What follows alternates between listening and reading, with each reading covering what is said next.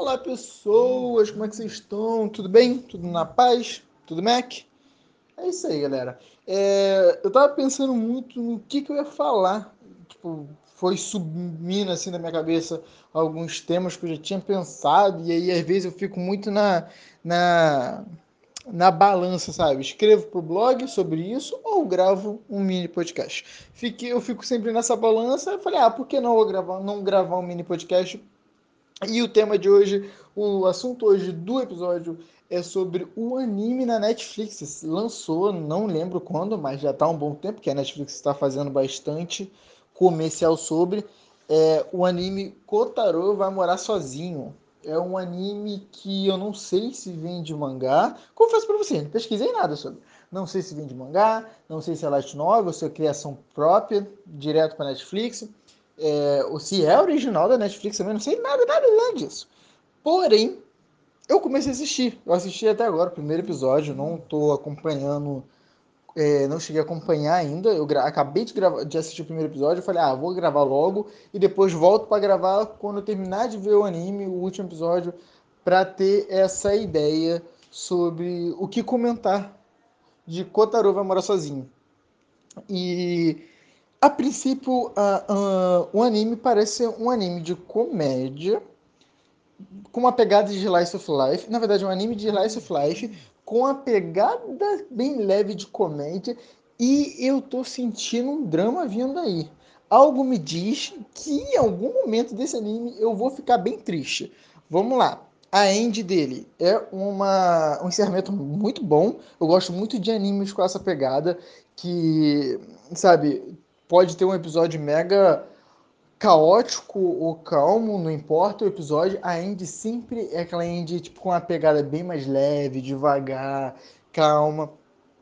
E eu já gostei da Andy. E eu gostei também de toda a atmosfera do anime, porque ele fica tentando te apresentar um anime de comédia com mas que ao mesmo tempo com alguns mistérios que você fala, eu não quero que esse mistério seja revelado, porque quando revelar eu vou ficar triste é algo que eu sinto muito assistindo esse anime. Foi o que, eu, é, o que mexeu muito comigo quando eu comecei a ver é, esse anime. Gostei muito do personagem principal, óbvio, né? Que é o Kotaro, que é aquela pegada de anime, aquele, aquela pegada de personagem que fala extremamente correto, é, educado, seguindo o que ele mesmo diz, né? Que é um samurai, um personagem é, eu esqueci o nome agora que ele falou no episódio, mas é aquela pegada mais de, de samurai, mega ultra respeitoso. Ele comprou uma espadinha no, no mercado, ele fica andando com a espada o tempo inteiro, extremamente correto, extremamente educado, e fala como se tudo fosse muito natural, sabe? Ele é muito observador e ele pegou a, a mulher chorando, ele percebeu que a mulher estava chorando e ele falou sobre aquilo. É, ele é muito. leva tudo muito ao pé da letra. E, cara, é muito bom porque só aí, só por aí já tem um alívio cômico, sabe? E aí pega esse personagem que, que com apenas quatro anos tenta. Tenta não, faz como se tudo tivesse ok, tudo, tudo perfeito, seguindo, cam caminhando direitinho, é, como se a vida fosse normal, uma criança de quatro anos mora sozinha. E aí, contrapartida, pega o vizinho dele, o honorário vizinho dele, que é um cara que com 31 anos, que não, tem, não é casado, não tem namorado, não tem ninguém, e tá tentando ao máximo, é, tá, pelo que parece, tá tentando virar um mangaka. Ele passou no prêmio, no concurso, e tá tentando virar mangaka, pelo que parece ainda sem sucesso. E aí você começa a assistir isso e você fica, cara, algo bom vai sair daí ou algo muito dramático vai sair daí, sabe? Porque o vizinho ele tá se colocando já no papel de pai sem perceber. Ele já assume esse, esse cargo de pai dele, de tipo, vou lá ver o que está acontecendo com a criança. Puxa, ele vê no jornal, não é normal crianças estarem. É, as crianças estão sendo sequestradas, então eu vou começar a seguir ele para onde ele for, porque não é normal a criança andar sozinha. E, cara, você começa a ver isso, você começa a achar muito engraçado, porque ao mesmo tempo que ele fica, por que eu tô fazendo isso? Ele também, se, ao mesmo tempo que ele se acha estranho fazendo isso, ele não consegue não fazer isso. E eu falei, cara, olha que, que engraçado. O, aí, se você é aquilo, é, são dois alívio, alívio cômicos na mesma bandeja. Se você não se pega rindo com o Kotaro, né, o tipo de personagem que ele é, o estilo de personagem que ele é, você vai se pegar rindo com o vizinho dele assumindo um papel de pai sem perceber.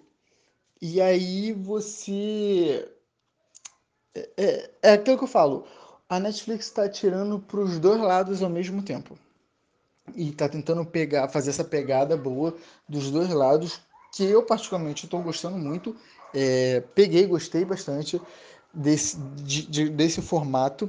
E aí vai apresentando outros personagens como o personagem do apartamento 102, que é claramente um mafioso da, da Yakuza, e o Kotaro falando com ele como se ele fosse. É, como se ele fosse uma pessoa qualquer. Enquanto o vizinho tá, meu Deus, você não sabe quem ele é, e o Kotaro tá tipo, não encoste em mim, por que você tá fazendo isso?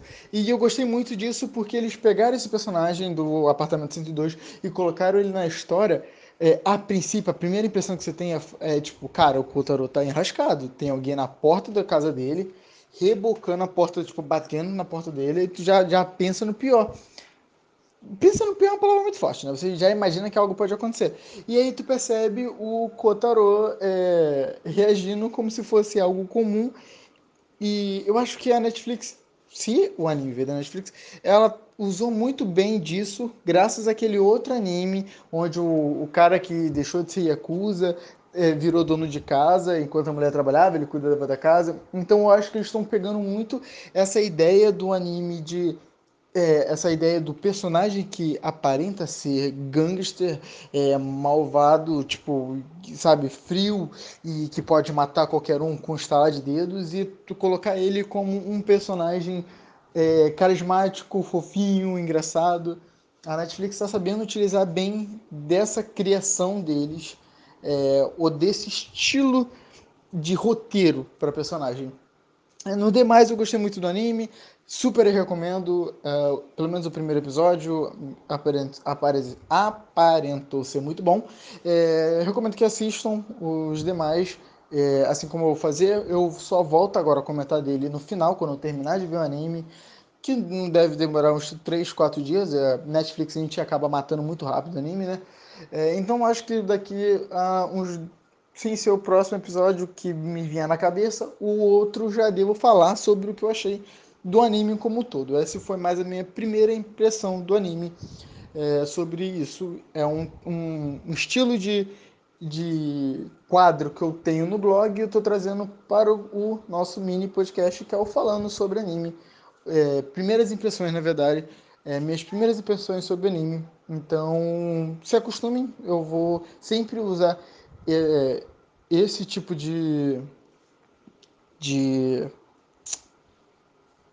de escrita para o blog, esse estilo de, de, de conteúdo para colocar quando não tiver nada em mente. Eu faço muito isso no blog, vou fazer aqui também. E a querendo não agrega também bastante coisa, né?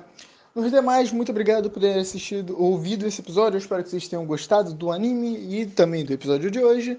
É, me sigam no blog, como eu sempre falo. Otaku de Cascol, joga em qualquer mecanismo de pesquisa, você vai cair direto no meu blog. Se não quiser, só botar aí na seu navegador otaku-de-cascol.com.br. Você vai direto pro meu blog. Me sigam também no Instagram, arroba edsonnbjr. É, eu sempre que dá, eu tô comentando alguma coisa, postando alguma coisa. Se eu não estiver também comentando nem postando nada, tudo bem, acontece. É, eu espero que vocês tenham gostado. Nos vemos no próximo episódio. Beijinhos e tchau, tchau.